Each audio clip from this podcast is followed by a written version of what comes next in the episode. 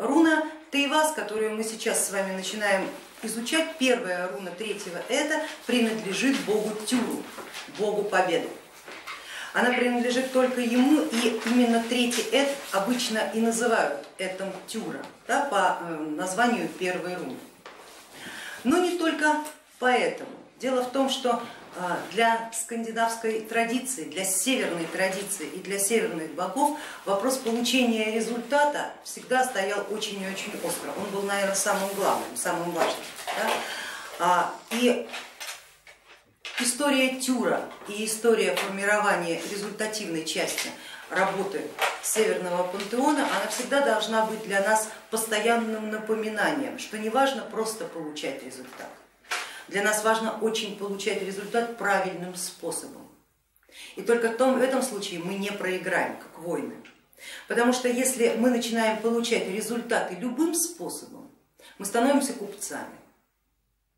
Вот запомните. Для получения результата, для статуса воина очень важно получать его правильным способом. Правильный способ прорисован в руне Савила и выведен в руне Савила. Если нам все равно как, то тогда купеческая каста принимает нас с распростертыми объятиями. Для земледельцев вопрос победы вообще не стоит. Там стоит вопрос выжить или не выжить. Да? Насчет выжить это мы даже не обсуждаем. Выжить это обязательно. Но выжить без победы, жизнь такая для воина не нужна. Для земледельца нужна, для воина нет.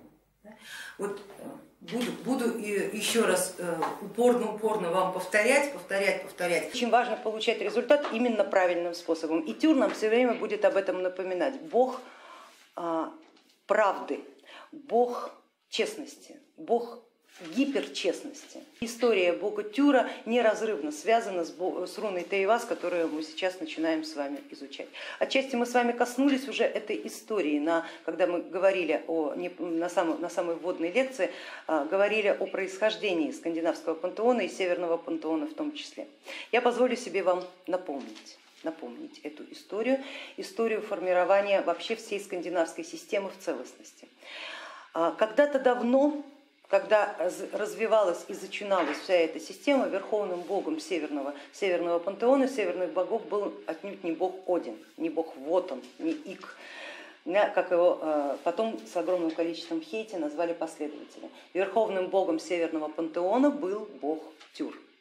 И задачу, которую э, формировала вся команда, команда богов, условно по техническому заданию звучала следующим образом победить с помощью чести и доблести. Эта система развивалась специально для взращивания касты воинов, с тем, чтобы каста воинов а, получала такую степень воспитания и выработки чувства собственного достоинства, что лучшие из лучших потом становились бы правителями или королями что самые мудрейшие потом по этому пути шли из э, касты воинов в касту магов. Не абы кто по желанию, не тех, у кого больше денег, не тех, у кого сумел много кого купить, да, не тех, кто умудрился создать из свинца золото, а именно из свинца собственной души, создать то самое алхимическое, философское золото, которое из обычного человека, сотканного из глины с плебейским сознанием, делает истинного правителя и истинного воина или истинного мага.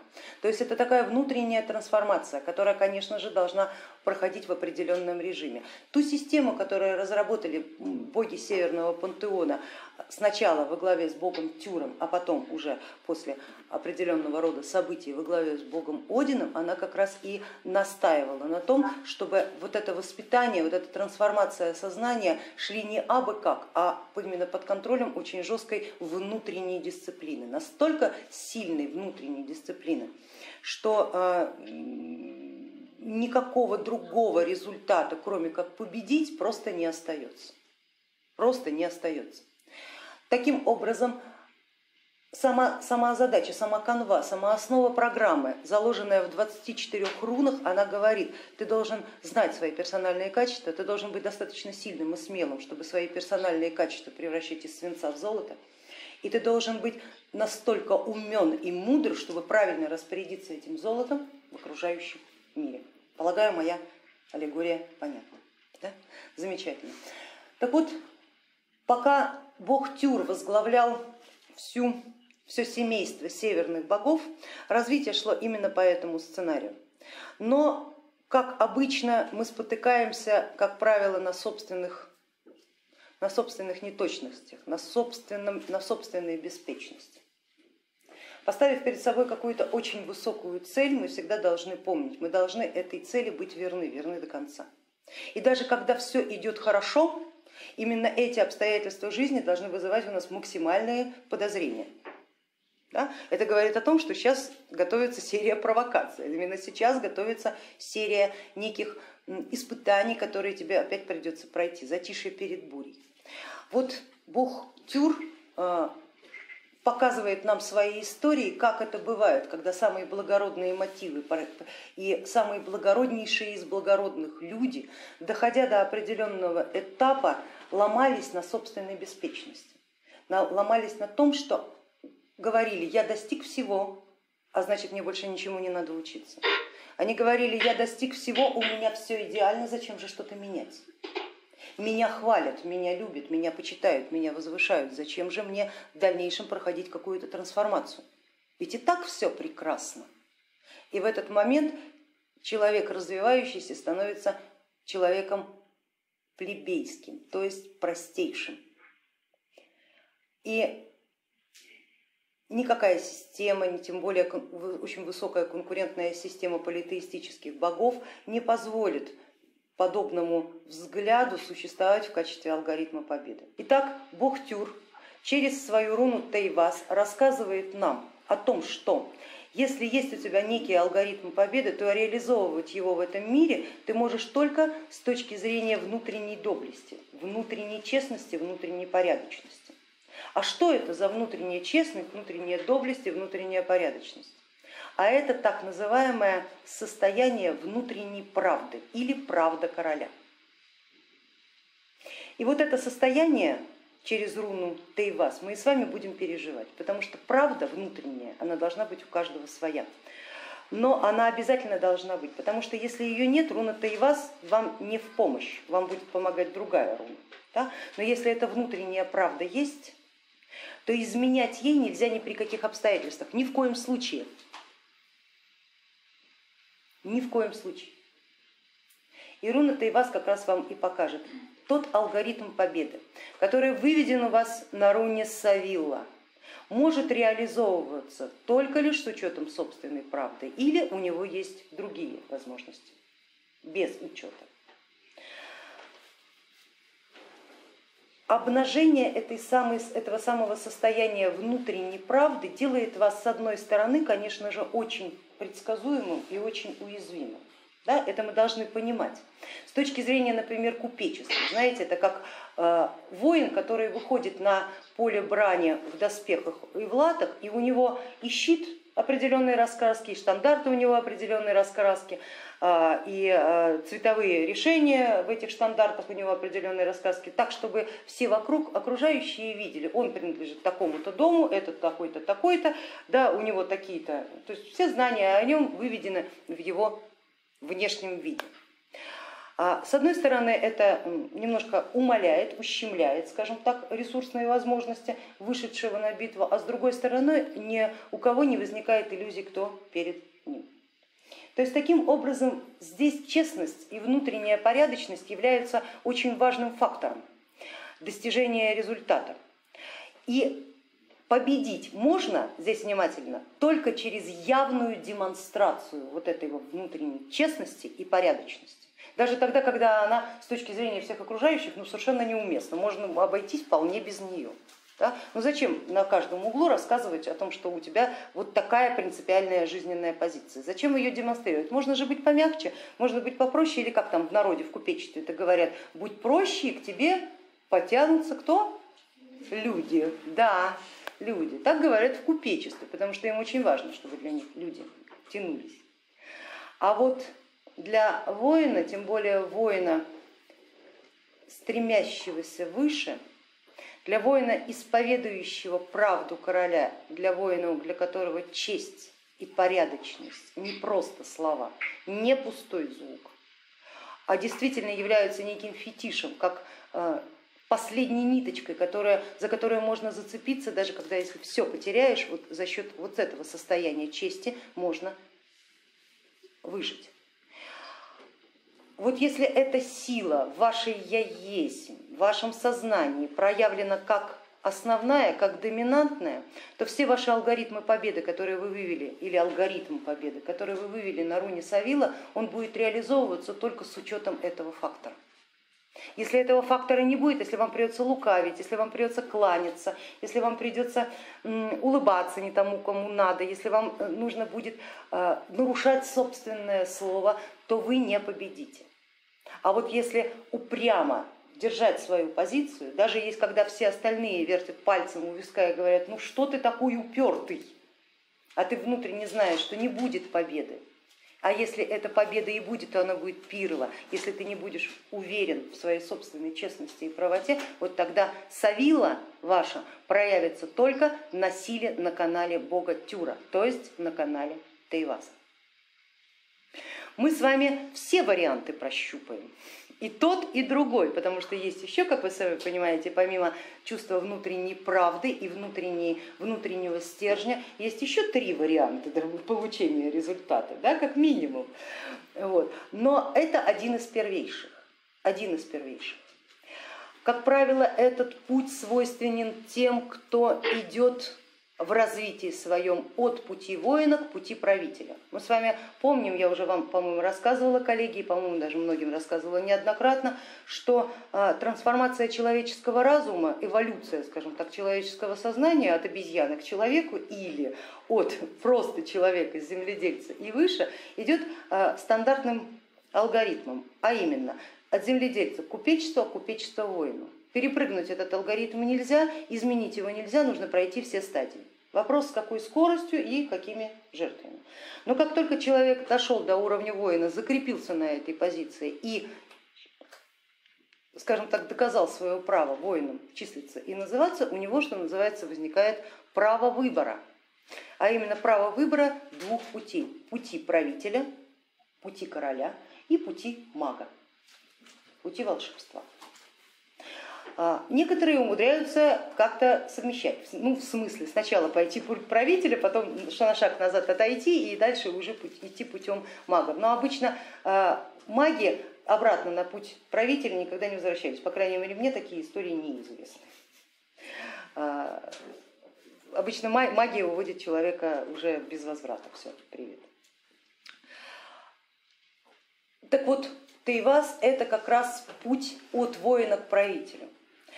И состояние безупречности, которое он с собой несет, оно очень ярко должно быть проявлено. Да? Вот вы можете в интернете почитать э, информацию о э, самой вот этой системе, системе доблесть короля, и принципов безупречности, они очень хорошо были развиты именно в ирландской традиции, которым э, последователи впоследствии смеялись, там что не двор, то король, то есть практически там мелкая, э, мелкий островочек насчитывал порядка 150 королей в хорошее время.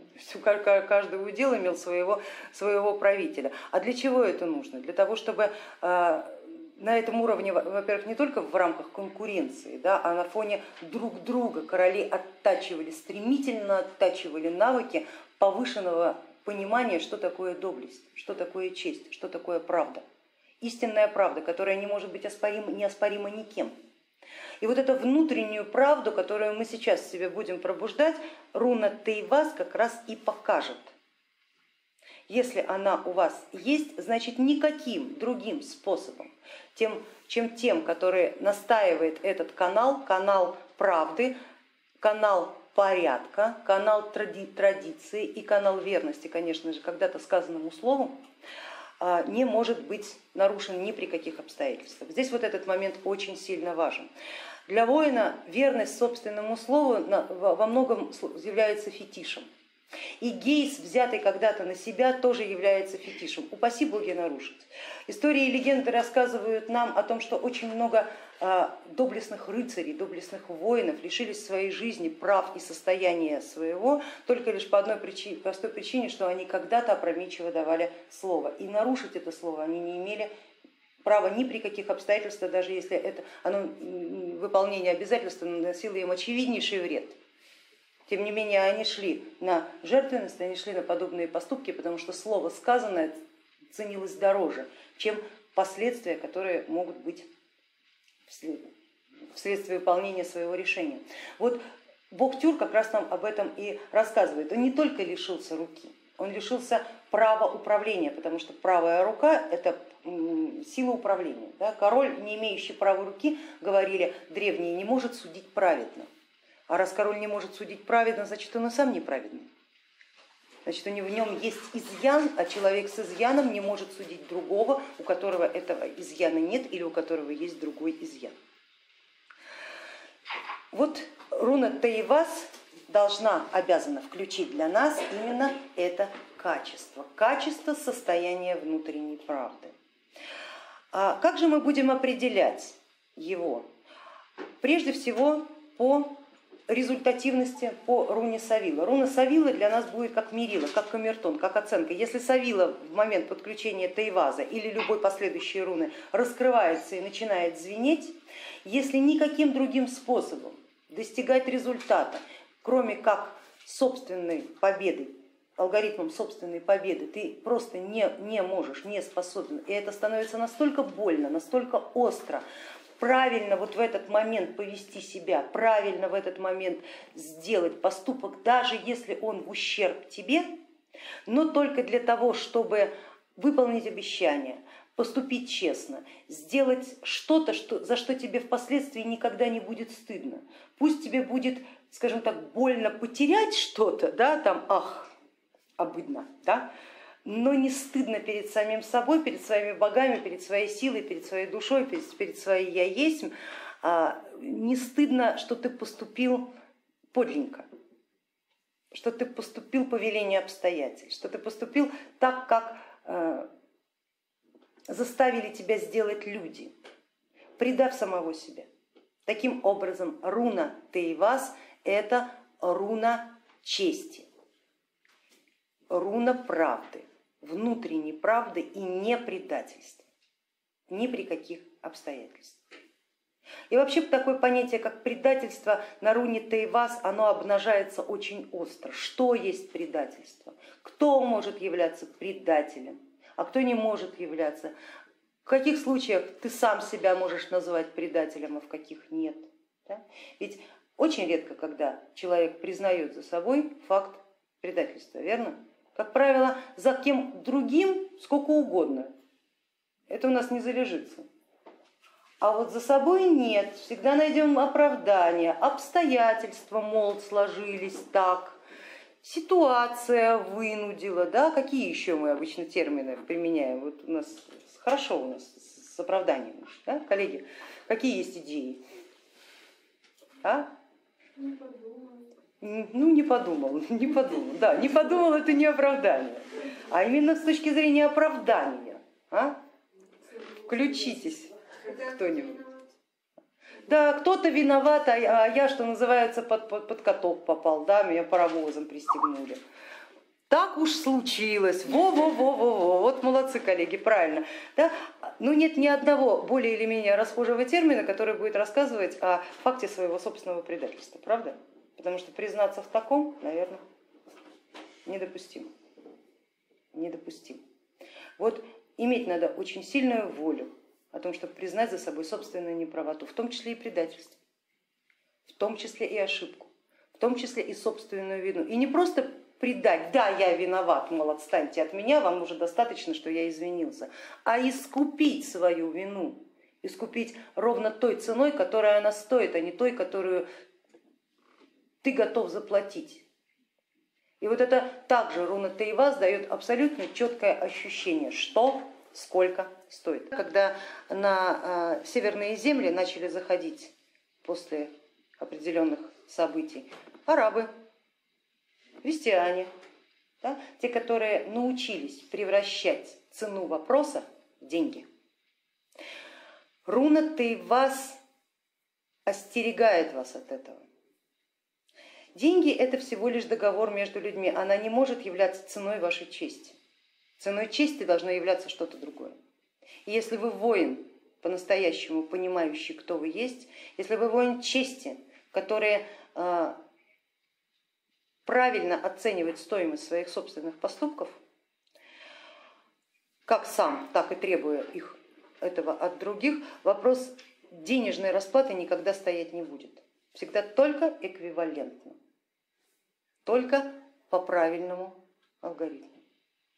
Вы сейчас это почувствуете. Как я вам уже сказала, мы входим в процесс определенной трансформации. Не столько понять, сколько осознать, сколько почувствовать и поступить правильно. Вот очень важно здесь надо нам с вами понимать. Мы уже настолько много говорили с вами, да, и вы, коллеги, со своим педагогом, и мы с вами э, настолько много рассуждали о каждой руне, да, что в принципе количество слов должно наконец-таки перейти в качество действия. Поэтому здесь слова по сути нам не нужны, нам нужны результаты, то есть поступить сообразно собственной правде. Если вы сумеете это сделать и победить, Руна Савила скажет вам, имеешь право доступ к первоосновам добра, причем не только своим, а огромнейшего поколения твоих предков до тебя, твоих других воинов, принадлежащих к твоей касте, ты имеешь право взять оттуда любое оружие, потому что мы знаем, верим и понимаем, ты поступишь с ним правильно.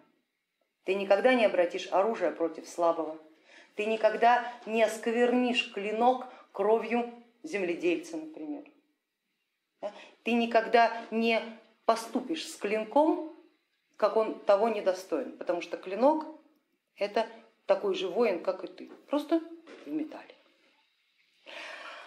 И вот это внутреннее ощущение, как поступить правильно, это, конечно, бог Тюр. Если он возьмет вас под свое покровительство, и руна Тайвас это покажет, то отныне и навсегда нет у вас права поступать никаким другим способом, кроме как по состоянию внутренней правды. И тогда вы победитель. Цена вопроса, поверьте, не имеет значения. Важен результат. Руна Тейвас говорит, важен результат, не важен процесс. Важен результат. И да, и здесь цель оправдывает средства.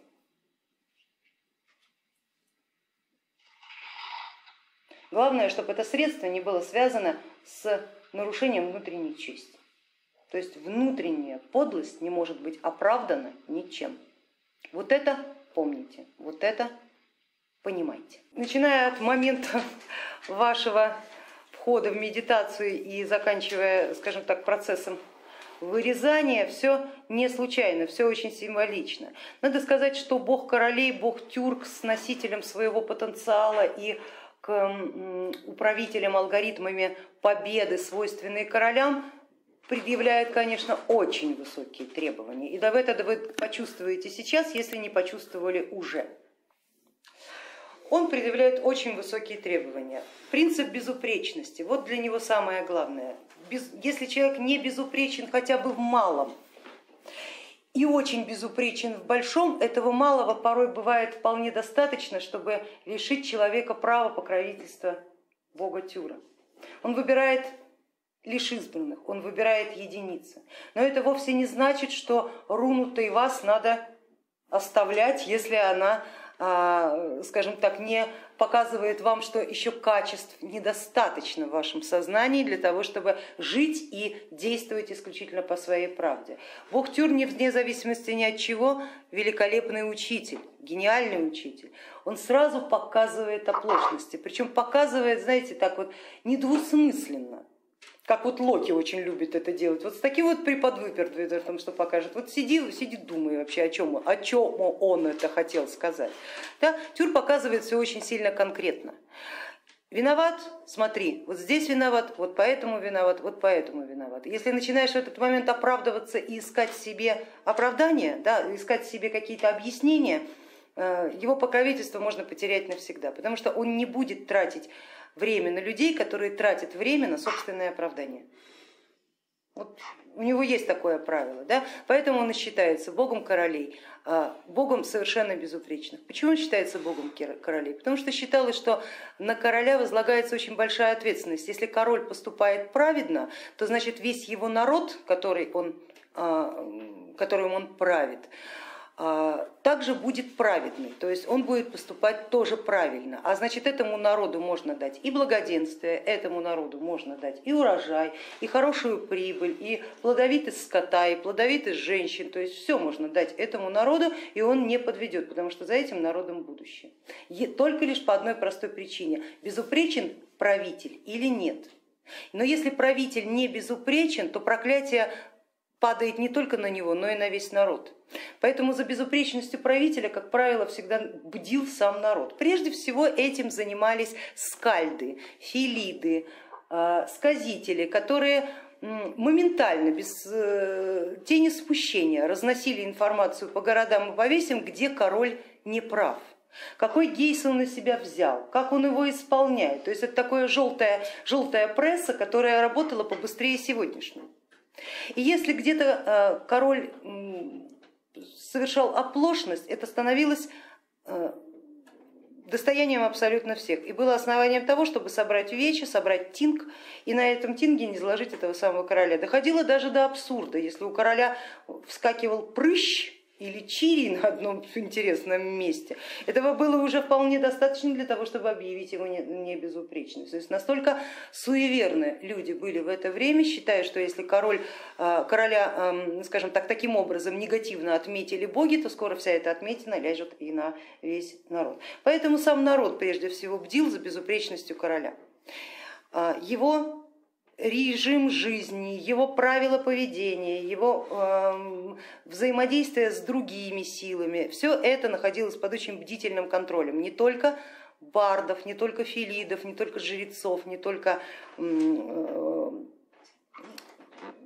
скажем так, контролирующих с точки зрения э, выполнения законов, да, э, друидов тех же, да, людей и систем, но и э, с точки зрения самих простых людей самих простых людей. Даже слух, пущенный про короля, мог являться основанием для того, чтобы э, это вызвало вот ну, определенную степень недоверия к нему. А что уж говорить о том, если, например, э, Скальд или там, Филит спел хулительную песнь поношения. Была такая форма проклятия, э, когда в стихотворной форме короля обвиняли в том, в чем он виноват. Тогда другого выхода у него не было, как впрочем, сложить в себя полномочия. Требования к королевской династии вообще были крайне сильны. Вот эта тема она здорово была развита и в ирландской традиции, а именно безупречным считалась только та династия, которая э, сотворила трех подряд безупречных королей. То есть до трех поколений должно быть совершенно безупречных людей. Понимая, что Конечно, сейчас такого не добьемся мы, да, и э, сто процентов будь уверены, что ни ты, ни предки твои качества безупречности не соблюдали, все же, все же живые люди, это не основание того, чтобы к этому не стремиться. И если вы почувствуете, что ваша руна Савила заиграет э, мощью и силой именно на канале Тайваза, это говорит о том, что отныне и навсегда ваша собственная внутренняя честь и внутренняя правда должна стать для вас самым главным фетишем. То есть с этой мыслью засыпаете, с этой мыслью просыпаетесь, с мыслью проснулись, что я сегодня должен сделать, чтобы доказать себе же самому свою собственную честь, честность, совесть и безупречность, а засыпая думать о том, что вы сделали для того, чтобы это было так и не совершили ли вы какой-либо оплошности, которую нужно закрывать как минимум до ближайшего Самайна. Да, то есть по, по, по закону от Самайна до Самайна живем мы в собственных внутренних обязательств, потому что в Самайн, когда наступит время владычицы Хель, да, она очень быстро считает, где вы лукавы, и все, что вы наработали в течение этого года, уйдет в Хель, ничтоже сумняшися, и э, разговаривать будет, собственно говоря, не о чем. Да? То есть очень высокие требования предъявляет Тюр к носителям своего потенциала. Но уж если он выбирает какого-то человека в качестве своего протеже, такое, такое покровительство стоит дорого. И ваш альгиз с этого момента становится абсолютно и полностью неубиваем. Является, можете ли вы на этом канале побеждать или нет. Ну, вот вы сказали, что если э, человек выбирает вот этот, ну, вот этот способ, то уже остальные как бы... Да, совершенно верно. Правильно проверить мы должны все, но знаете какая штука? Дело в том, что здесь человек, в общем-то, не выбирает.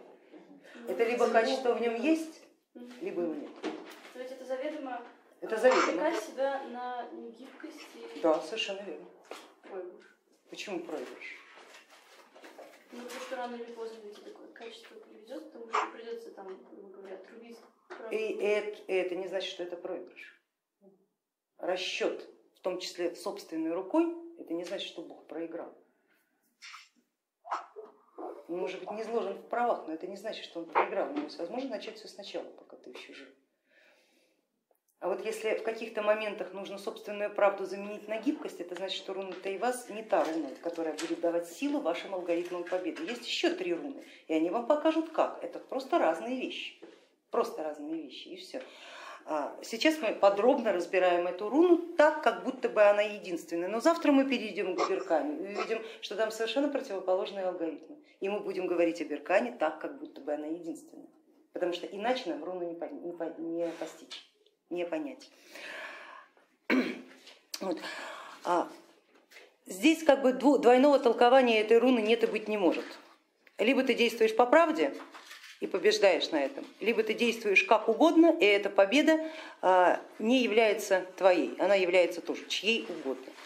Опять же, все зависит от вашего личного алгоритма победы. В тот момент, когда вы на втором эти абсолютно обнажились, да, и ваша савила стала только такой и никакой иначе, а, вам должно быть самому понятно уже из самого правила построения алгоритма победы.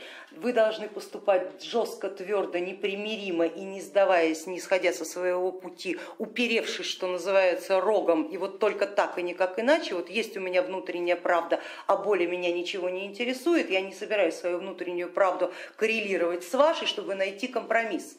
Вот если вы думаете именно так, то значит ваша Савилла, соответственно ваша руна э, Тайвас, они будут в паре работать всегда всегда. Но если ваши алгоритмы победы говорят о том, что надо идти на компромисс, надо ждать, надо проявлять гибкость, иногда манипуляцию, да, то значит, соответственно, нет и вас будет поддерживать ваши алгоритмы победы, нет и вас. Но прожить его вы должны для того, чтобы понимать, каково оно это как это может быть и почему именно вам это не подходит. Вот именно вашим алгоритмом победы вы должны это понимать, потому что это ваша специфика. Запомните, в рунах нет ничего хорошо и ничего плохо. Есть особенности, и руны, 24 руны, предусмотрели все особенности. Поверьте, нет ни одной особенности сознания, которая не предусмотрена в конфигурации рун. Вы сплести можете руны как угодно, и она будет полностью отражать вашу личность да? и совершенно не обязательно плести их все 24. Верно? Вместе. Вот. Но, впрочем, это дело нашего будущего, когда мы начнем работать непосредственно с связями, с руническими формулами и понимать, что откуда идет и какие энергии а, на каком потоке идут. Что еще важно знать вам об этой руне?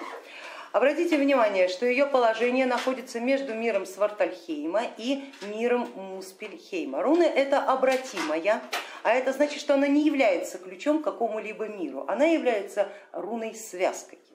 Таким образом показывает нам, что трансформацию собственных страхов, собственного неумения чего-то, собственных опасений, собственной ущербности, собственному желанию поприсмыкаться можно пройти только лишь через этот путь, путь воли, путь силы, путь, путь правды. И тогда страхи через эту линию, проложенную руной, трансформируются через руну Дагас, обратите внимание, да, в руну Феху, в руну прав. Вот она может вам дать права стремительно, если вы сможете справиться со своим страхом, сказать нет вышележащему, вышестоящему, не пожалеть нижележащего, если это необходимо. И даже в ущерб собственной выгоде говорить нет, даже в ущерб собственной выгоде, выгоде идти по правде. Не соглашаться на ложь, если знаешь, что прав. Все это качество чести. И пусть я искренне вам желаю, пусть такое понятие, как честь, с этой руной станет для вас более понятным. То, за что умирали русские офицеры с устами, на устах со словом жизнь Родине, честь никому. Да? Что, это, что они вкладывали, какое понятие они вкладывали в, это, в эту фразу. Искренне вам желаю, чтобы вы, вами она была понята именно в том смысле, в котором носители потенциала чести применяли это выражение.